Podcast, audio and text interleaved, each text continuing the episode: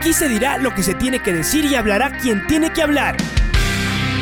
La red presenta la charla del día a llevar una trayectoria que todo el mundo conoce, Carlos el Demoledor. Que la comunidad sepa de lo grande que fue Luis Chocho San Martín. Este año nuevamente jugar Copa Libertadores nos ilusiona mucho. La red.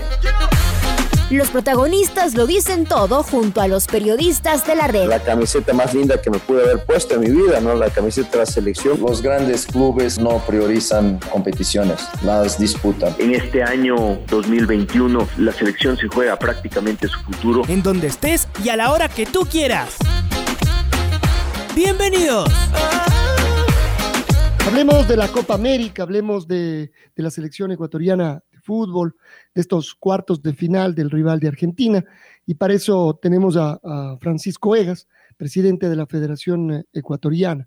Eh, un poco primero para hacer un, resumen de lo que han sido estas dos semanas de fútbol todo el tiempo, es decir, casi sin, casi sin descanso.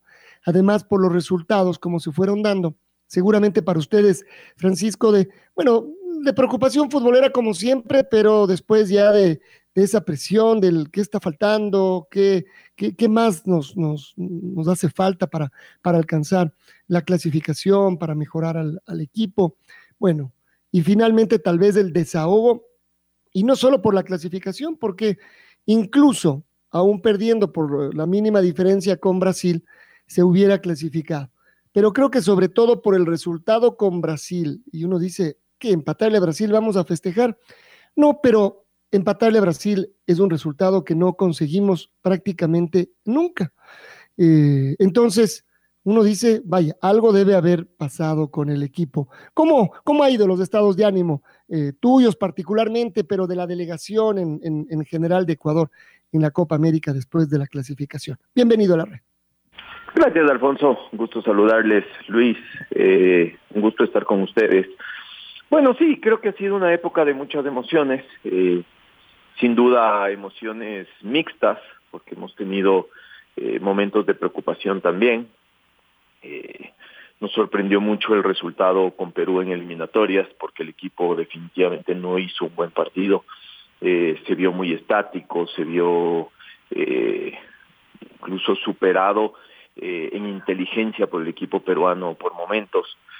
y creo que eso afectó anímicamente al equipo que fue a Brasil eh, con la consigna de, mejorar el resultado de una Copa América que nos había sido absolutamente esquiva siempre, ¿no? Eh, llevamos muchísimos años de no poder eh, lograr buenos resultados en este torneo, a excepción de la Centenario donde habíamos clasificado también a cuartos de final, son muchísimos años de, de no poder pasar ni siquiera de ronda.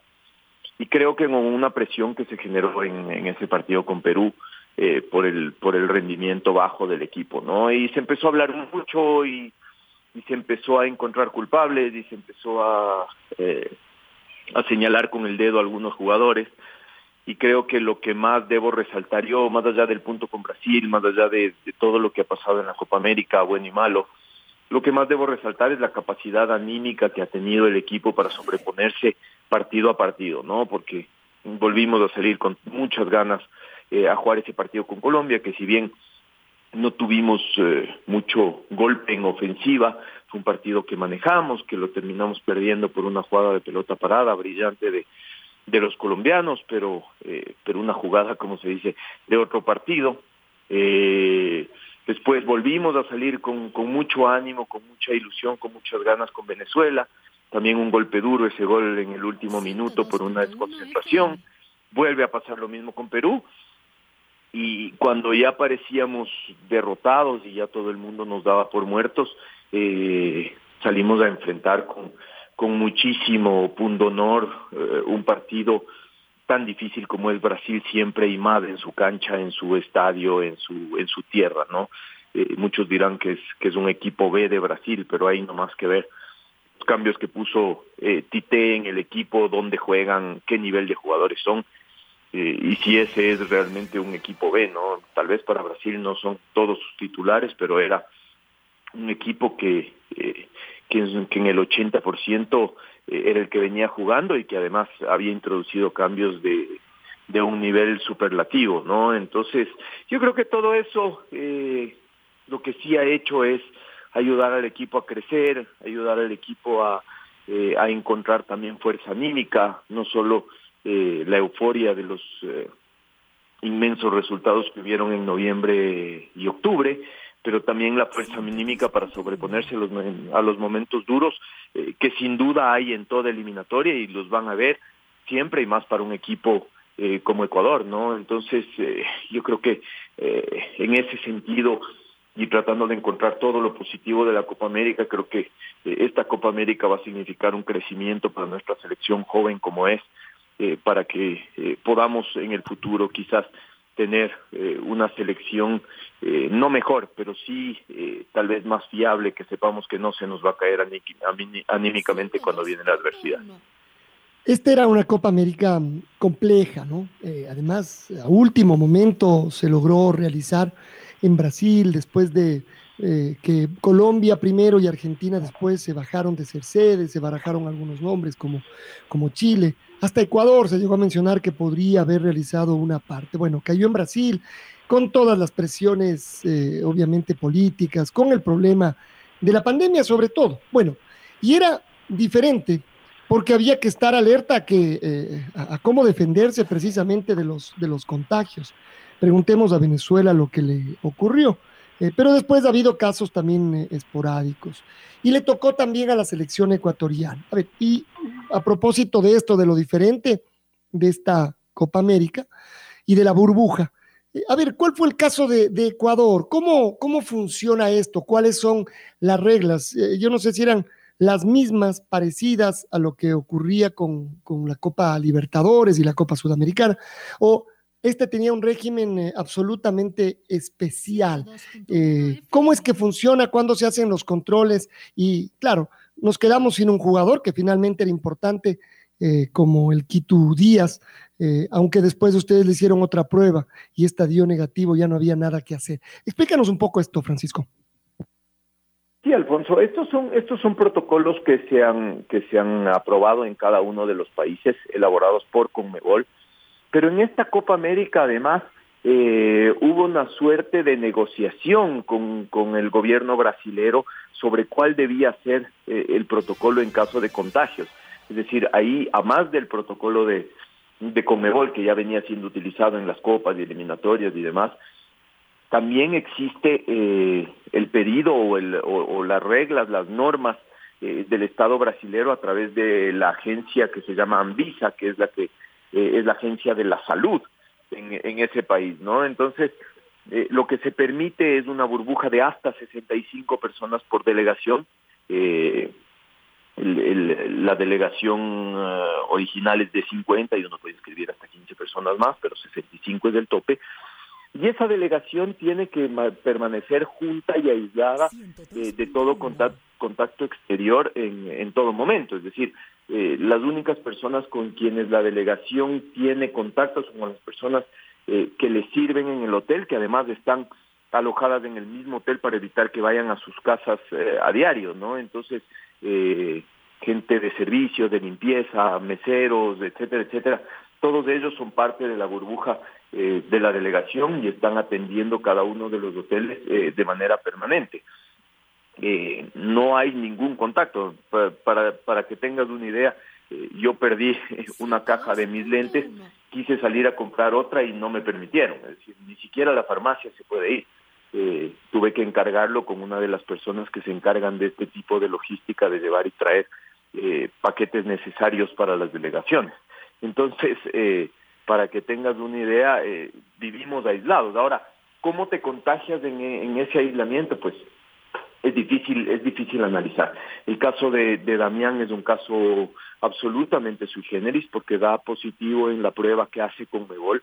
Eh, Conmebol está haciendo pruebas prácticamente antes y después de cada partido, aparte de las que eh, ya nos hicimos para, eh, para viajar, ¿no? Para llegar, pero después, antes y cada y después de cada partido se hacen, se hacen pruebas PCR, es decir, la delegación ecuatoriana ya debe tener no menos de unas siete, ocho pruebas PCR realizadas en Brasil eh, y da positivo Damián en una de esas pruebas eh, oficiales, si se quiere, oficiales entre comillas, de Conmebol.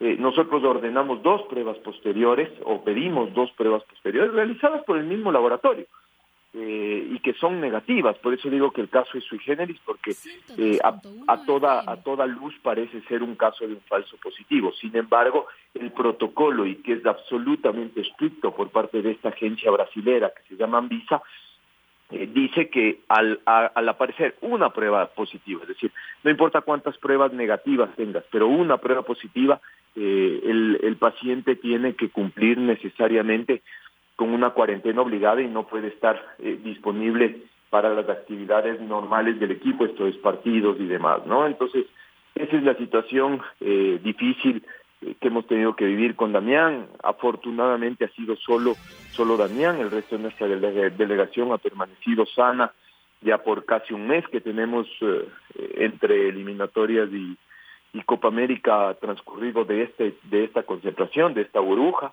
eh, y hemos podido cuidarnos y hemos podido eh, vencer la amenaza del virus eh, en su en su mayoría, no cosa que no ha sucedido con otras delegaciones, eh, saltó a la vista el caso Venezuela, pero también sucedió en eh, en en Bolivia y las delegaciones han ido teniendo uno que otro caso por ahí aislado, ¿no?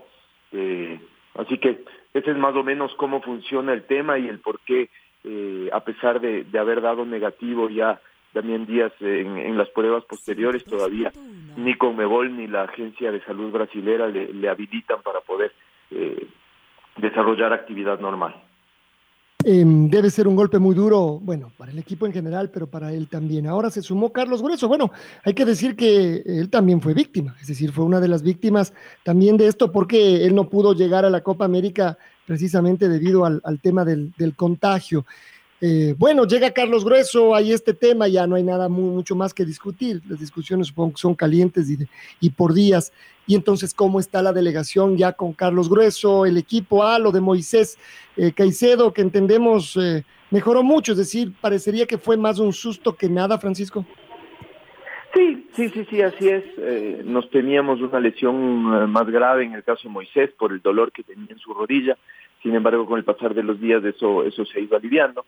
Vamos a ver cómo sigue evolucionando esta semana, a ver si puede estar el día sábado. Eh, para nosotros no deja de ser un jugador sumamente importante. Eh, y la llegada de Carlos, sin duda, también eh, es, un aliciente, ¿no? Porque es un jugador que desde el inicio del, del proceso de, del profesor Alfaro ha sido sumamente importante. Había sido muy triste tener que dejarlo, dejarlo atrás por el contagio cuando, cuando emprendimos viaje a, Brasil. Eh, así que hoy estamos muy contentos de que esté con nosotros. El grupo lo recibe eh, con mucha alegría porque es, uno, uno, uno más y uno importante de ellos. Así que eh, vamos a ver, vamos a ver qué rol puede jugar Carlos eh, en, el, en el partido del día sábado y en lo posterior, si es que la suerte y Dios nos ayudan y, y podemos pasar de esa, de esa instancia. Pero sin duda su presencia y su integración al grupo eh, o reintegración al grupo es, es muy importante desde lo, desde lo anímico. Hola Francisco, ¿cómo le va? Luis Quiroz les saluda. ¿Qué análisis hacen desde la Conmebol, el comité directivo, eh, las reuniones que ustedes hacen de esta eh, Copa América que fue resistida? Usted sabe, muchas críticas de lado y lado, incluso de jugadores que no querían jugarla, en fin, pero que se superó. Hoy ya estamos en el torneo, han habido contagiados, eh, se han hecho los exámenes, es decir, ¿Cómo van analizando ustedes que va saliendo esta Copa América? A ver, eh, Luis, sin duda es una Copa América difícil, no ha sido normal. El solo hecho de no tener público en los estadios ya la hace más triste de lo normal, ¿no? Eh, la Copa América, por la pasión con la que vivimos los sudamericanos del fútbol, siempre ha sido una fiesta, eh, los enfrentamientos de entre hinchadas, de entre países, las rivalidades, etcétera, todo se encarga de alimentar una hermosa fiesta que hoy eh, no se la puede vivir a plenitud. Sin embargo, creo que para nosotros, eh, las asociaciones miembro eh, de Sudamérica, para nuestro fútbol era absolutamente importante tener este torneo por la continuidad de nuestras elecciones, por la importancia que tiene la eliminatoria para todos nosotros, eh, por lo importante que va a ser al momento de llegar a Qatar la carga de partidos que tenga cada una de las selecciones, la experiencia que pueda desarrollar en estos partidos. Creo que en eso siempre corremos de atrás con respecto a los europeos que tienen muchísima competencia. Ellos tienen eh, su Eurocopa, tenían su Eurocopa, le están jugando, pero aparte tienen eh, lo que denominan la Nations League, la Liga de Naciones, eh, y juegan mucho entre países europeos en fechas FIFA. Entonces, eh, Sudamérica, por la imposibilidad de tener sus jugadores, por lo lejos que le quedan sus jugadores que en su mayoría juegan en Europa y en el extranjero, tiene siempre menos partidos. Y si adicional a eso nosotros no teníamos nuestra Copa América, íbamos a llegar con una experiencia de partidos muchísimo menor eh, al Mundial, las selecciones que lleguen, ¿no? Eh, eso todavía hay que ver quiénes, quiénes clasifican, pero en general todos. Así que era sumamente importante desde ese punto de vista, ni hablar del tema económico, de cumplir con los contratos, del hecho de, una cancelación de una Copa América hubiese dejado a las asociaciones y a la Copa, a la Comebol eh, muy complicadas desde el punto de vista de no cumplimiento de, de acuerdos y de contratos televisivos, de publicidad, etcétera, etcétera. Así que yo creo que ha sido un enorme esfuerzo de Comebol y todas sus asociaciones para sacar adelante este torneo, que finalmente ya se ha terminado la discusión de si debía o no debía disputarse y lo estamos disfrutando, ¿no? En una manera atípica, a lo lejos, por televisión, y, siempre con esa sensación de que el fútbol eh, sin aficionados eh, pierde muchísimo, pero la estamos disfrutando y ahora viene lo mejor porque viene la fase final. Eh, serán 10 días de, de, muchas de muchas emociones, de partidos muy intensos, de rivalidades muy intensas entre las selecciones sudamericanas y esperemos como Ecuador poder seguir avanzando, ¿no? Y quedarnos un ratito más ahí. ¿Se cierra la posibilidad de tener en la final público? ¿No va esto, eh, Francisco, definitivamente en la Copa América? No conozco de ninguna intención que haya de, de, poder tener público. A ver, nosotros siempre vamos a, estar pretendiendo que dentro de, la, de las medidas de seguridad y dentro de, de un ambiente muy controlado, eh, lo, lo, más pronto posible se pueda tener público. Como Ecuador estamos en las mismas, como Liga Pro están en las mismas, eh, y Conmebol no es la excepción. Sin embargo, eh, creo que hoy, eh, o no, o, que yo conozca, no existe una, una intención de, de poder tener público. Ojalá pudiéramos tenerlo, imagínense lo que sería hoy una final de Copa América ya con público en el Maracaná. Eh, muy importante para el futuro del, del fútbol, el, el, futuro inmediato del fútbol, del fútbol sudamericano, ¿no? Yo, yo creo que ya van avanzando los planes de vacunación en, la gran mayoría de los países y esperemos ya sea un corto tiempo eh, a que nosotros podamos tener eh, también público acá en el Ecuador. Eh, entiendo, va muy, muy bien encaminado el plan de vacunación de nuestro gobierno nacional, así que dentro de eso cualquier antecedente que se pueda eh, tener y cualquier experiencia que se pueda tener con público en los estadios creo que podría ser muy importante. Estamos viendo la experiencia europea y más allá de algún pequeño contratiempo, eh, ya están ellos eh, funcionando con público en los estadios. No son países que han que han vacunado todavía al 70-80% de su población, sin embargo, son países donde el orden permite eh, que las cosas se hagan como se tienen que hacer y vemos que que se está viviendo una fiesta en la Eurocopa con aficionados eh, y los problemas son mínimos. Así que creo que de esa experiencia nos, debe, nos debemos nutrir y tratar de que eso suceda eh, en nuestros países, como digo, dentro de un ambiente o dentro de un plan que priorice la salud y, la, y el buen eh, mantenimiento de la salud de los, de los aficionados. Cabeza fría en estos momentos como dirigencia. Digo estos momentos porque usted ya sabe, la presión, antes, cuando se goleó a Colombia, se goleó a Uruguay, eran los mejores jugadores, el mejor entrenador, lo mejor. Conoce cómo es la afición. Que pase por la afición, yo creo que no hay ningún problema, Francisco, pero que esto pase por la prensa, que debe analizar más fríamente las cosas, ya es otra cosa. Una presión, no, que ya no sirve, que no lo convoca tal, que eh, no nacionalizados, criterios, bueno, en fin. Y cabeza fría de una dirigencia que debe estar tranquila y apoyando sobre todo esto, este proceso que yo creo que es eh, un proceso eh, a mediano y largo plazo. Si es inmediato y se dan resultados inmediatos, qué bueno, pero yo creo que este proceso va más allá, Francisco. Lo ha dicho usted, Luis, y no lo había, quizás yo no lo hubiera podido decir mejor, ¿no? eh, usted lo ha dicho, es necesario poder entender nuestra realidad, de dónde venimos para, eh, para poder eh, aspirar a ir a algún lado. Si nosotros no tenemos los pies en la tierra y la cabeza fría para entender dónde estuvo Ecuador antes del inicio de la eliminatoria, dónde estaba Ecuador en noviembre y dónde está Ecuador ahora, eh, y, y, tomarlo con la tranquilidad y saber que tenemos una selección donde hay eh, muchísimos jugadores que hacen apenas sus primeros partidos internacionales en selección. Eh, no, no, o sea, a ver, si vamos rápidamente sobre la sobre la alineación que eh, que ha venido jugando, Estupiñán tiene 23 partidos, 23 años, perdón, es muy joven, hincapié ni hablar, tiene tres partidos, cuatro partidos en selección mayor, 19 años, eh, estamos hablando de Ángelo que también tiene 22, 23 años y apenas empezó a jugar en la selección nacional, eh, Moisés Caicedo lo mismo, y así podemos seguir, Leonardo Campana, etcétera, etcétera. Podemos seguir a través de toda la nómina de la selección y encontrarnos con que es una selección muy joven que tiene que hacer camino al andar, porque tampoco estamos diciendo que a la selección hay que esperarla 10 años para que dé algún resultado. Creo que vamos haciendo camino y que los resultados son eh, más importantes para nosotros que para nadie más, para la misma selección. Eh, pero como usted dice, no, yo creo que aquí eh, el gran problema es que se usa mucho eso de, del periódico del lunes, ¿no? Porque yo el otro día en una nota hacía una reflexión eh, sobre esto. Mucho se habla de que Gustavo Alfaro ha convocado a jugadores que no tienen continuidad en sus equipos y que debía haber convocado otros que sí la tienen y, y bla, bla, bla, ¿no? Y, y yo digo, a ver, ¿qué hubiera pasado si antes de la fecha eliminatoria Gustavo Alfaro se plantaba a dar una nómina de convocados y en esta no estaba ni Moisés Caicedo, ni Gonzalo Plata, ni Ángelo Preciado, eh, ni Pervis Estupiñán, todos jugadores que fueron grandísimas figuras en los partidos de octubre y noviembre, eh, pero que no están jugando en sus equipos.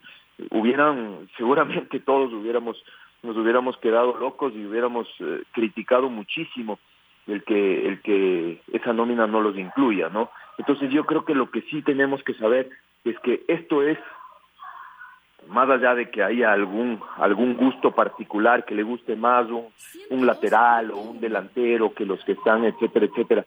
Son eh, treinta y pico de jugadores que son lo mejor que tiene el Ecuador en estos momentos y estamos apostándole mucho al futuro y estamos apostándole mucho eh, a la juventud y estamos apostándole muchísimo al crecimiento de esos jugadores. Entonces, no podemos a la primera eh, matarlos eh, y, y, empezar a hacer cambios en la nómina, cambios importantes, porque simplemente buscamos un resultado inmediato para el que quizás todavía ni siquiera estamos preparados. Entonces, yo creo que como usted dice, no, más allá de lo que diga la hinchada, más allá de lo que diga incluso la prensa, nosotros debemos tener la cabeza fría de saber que esta selección tiene mucho para crecer, eh, que tenemos muchísimo talento, pero todavía poca formación, eh, y eso seguramente va afectando nuestros resultados, pero tenemos que seguir eh, con la convicción de que es lo mejor que tenemos y que si lo gestionamos bien, la selección ecuatoriana de fútbol seguramente tiene un futuro brillante. Estamos hablando con el presidente de la Federación Ecuatoriana de Fútbol, el señor Francisco Vegas. Francisco, qué gusto saludarte, un fuerte abrazo. Eh, ¿Cuánto está afectando la política deportiva en este proceso de la selección? Porque mm, eh, estamos observando que las críticas llegan de sectores que han sido claramente identificados con quienes hace un año exactamente estaban en pleno proceso de destitución del presidente de la Federación Ecuatoriana de Fútbol. Es decir, eh, quienes por entonces apoyaban, aupaban, proponían esta, mm, esta situación que a la final terminó no, dándose y que terminó incluso con la sanción de, quienes lo proponían, de esos mismos, da la impresión de que de ahí mismo es de donde salen estas voces discordantes que comienzan entonces a, a distorsionar muchas cosas eh, y a pedir a jugadores particularmente de sus equipos o de... Eh, y, entonces a denostar alrededor de eh, lo que pasa con Francisco Egas a la selección, de lo que pasa con Michel Deller con la selección, eh, y entonces se, se, se, mezcla todo. Esa es la impresión que tenemos nosotros. Quisiéramos que, mm, yo particularmente quisiera, eh, Francisco, si nos pudieras dar tu criterio al respecto, si estás de acuerdo, si es que pasa por ahí también o es un tema individual. Que yo creo que hay un, un, sector importante de la prensa que tenía muchísimas ganas de que de que a esta administración de la Federación Ecuatoriana de Fútbol le vaya mal, ¿no? Porque porque se quedaron seguramente con muchas ganas eh, de vernos salir y de ver eh, consumado el golpe de estado del, del año 2020. Eh, y creo que se la tenían guardada porque en octubre y noviembre no pudieron hablar mucho, la selección lo hizo bien y, estaban esperando cualquier cualquier problema, cualquier caída, cualquier eh, tropiezo de la selección para para seguir ventilando lo que habían venido ventilando el año anterior, pero la verdad Patricio eh, nos tiene muy sin cuidado, ¿no? Yo creo que eh, ya el país se ha dado cuenta de, de cuán parcializada puede ser la prensa eh, y es una tristeza porque tenemos todo el día que lidiar con un mundo paralelo donde eh, para, la, para un sector de la prensa todo está mal. Es decir, hay que encontrarle siempre lo malo alrededor de la selección sin, sin darse cuenta que la selección es un equipo eh, al que todos deberíamos apoyar en las buenas y en las malas, ¿no? Y que es nuestro y que es lo que tenemos y, y que no tenemos hoy, eh, y me atrevo a decir esto, eh, ningún jugador que esté fuera de la selección eh, que hoy podría cambiar radicalmente eh, la actualidad de la selección. Y como tú dices, eh, es prensa parcializada y ese creo que es uno de los grandísimos problemas que tiene la prensa en nuestro país y es que siempre viene identificada con una camiseta. Entonces tenemos un sector que habla de los que no están y generalmente tienen que ver con un, con un equipo. Tenemos otro sector que habla de que los que sí están de ese equipo, en cambio no deberían estar y crean un, yo lo llamo un mundo paralelo donde todo está mal, donde nadie les habla, donde se sientan separados. Eh, ayer yo decía, hablaron tanto de los nacionalizados y del mal ambiente que estos han generado en, el, en, la selección y etcétera, etcétera. Y yo me sentaba en Brasil eh, junto con la selección y veía una selección preocupada por los resultados, pero muy junta, muy muy muy familia, muy muy cohesionada, eh, no eran no eran ánimos fáciles porque en realidad nos preocupaban los malos resultados, nos preocupan los malos resultados, pero ahí estamos todos juntos.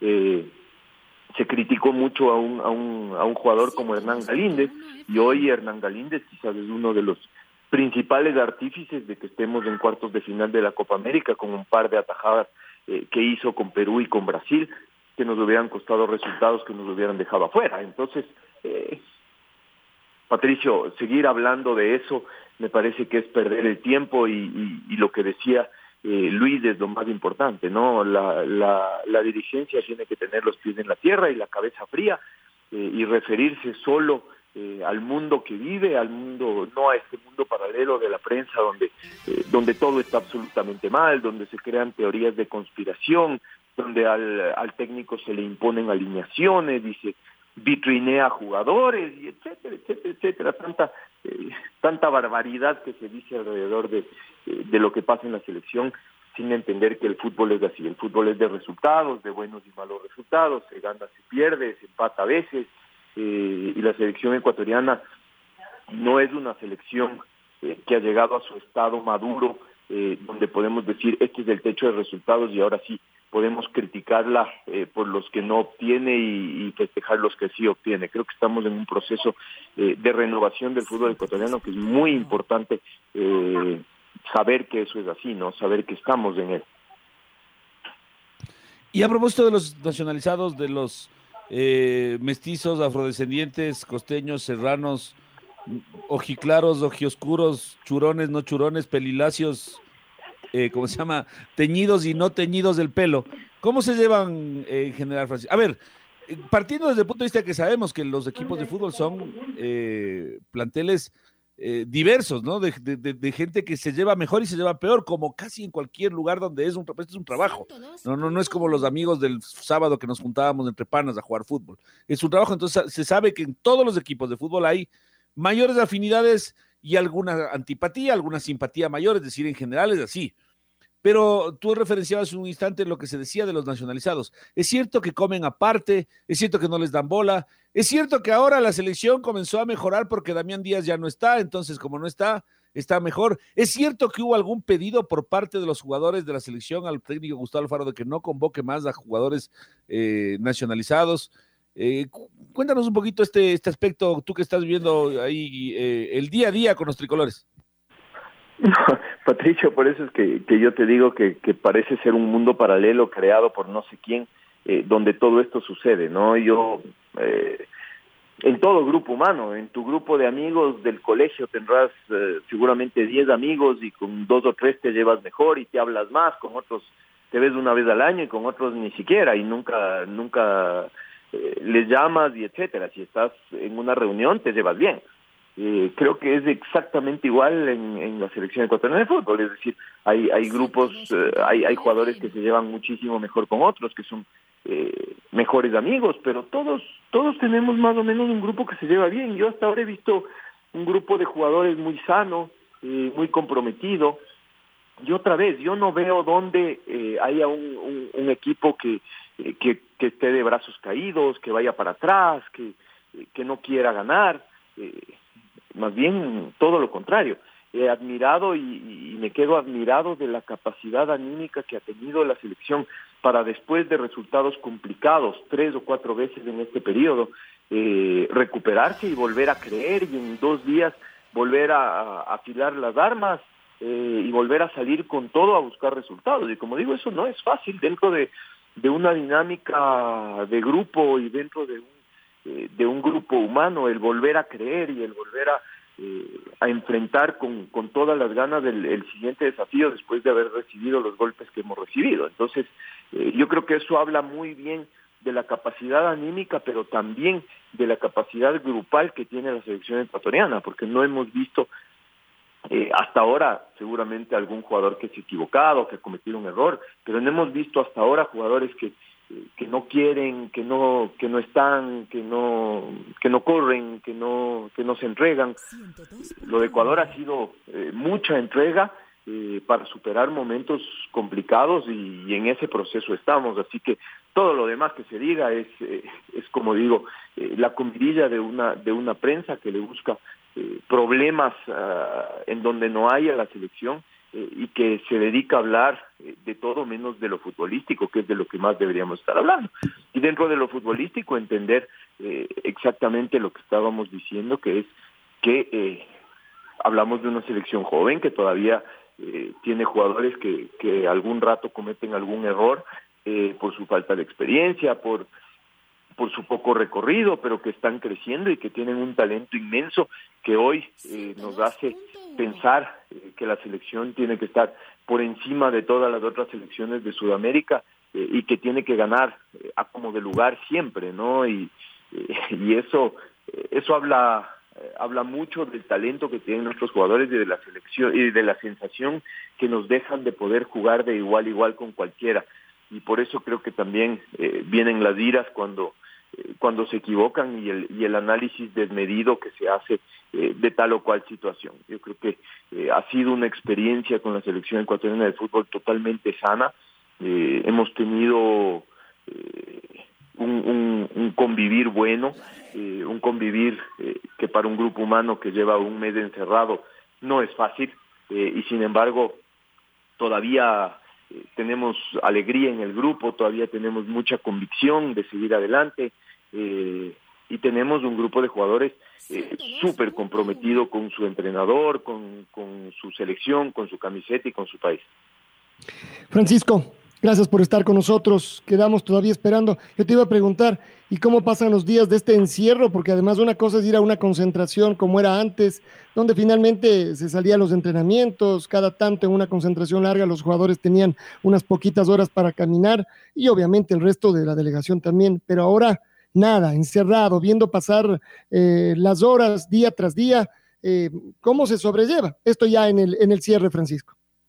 Sí, hoy, hoy es mucho más difícil, Alfonso, porque antes estabas concentrado, pero salías al cine, pero ibas a un centro comercial a dar una vuelta, eh, como tú dices, el, el, técnico se permitía darles unas horas libres y que vuelvan más tarde para que paseen libremente por, por la ciudad, etcétera, etcétera. Hoy, hoy no podemos salir ni a la esquina y es, y es todavía más difícil porque eh, tienes días donde eh, comes, ves el techo, entrenas, comes, ves el techo y se acabó el día, ¿no? Y eso, eh, y eso hace, eso prolongado por eh, prácticamente un mes que tenemos ya en esto, eh, hace, hace difícil eh, la dinámica de, grupo y la dinámica personal de cada uno, pero la, hemos, la hemos llevado bien, creo que hemos, hemos tenido una buena experiencia, como te digo, que seguramente nos fortalecerá y mucho desde lo anímico, desde, desde lo que es ya el bagaje que se lleva cada uno de los jugadores de esta Copa América hacia sus carreras, hacia sus clubes,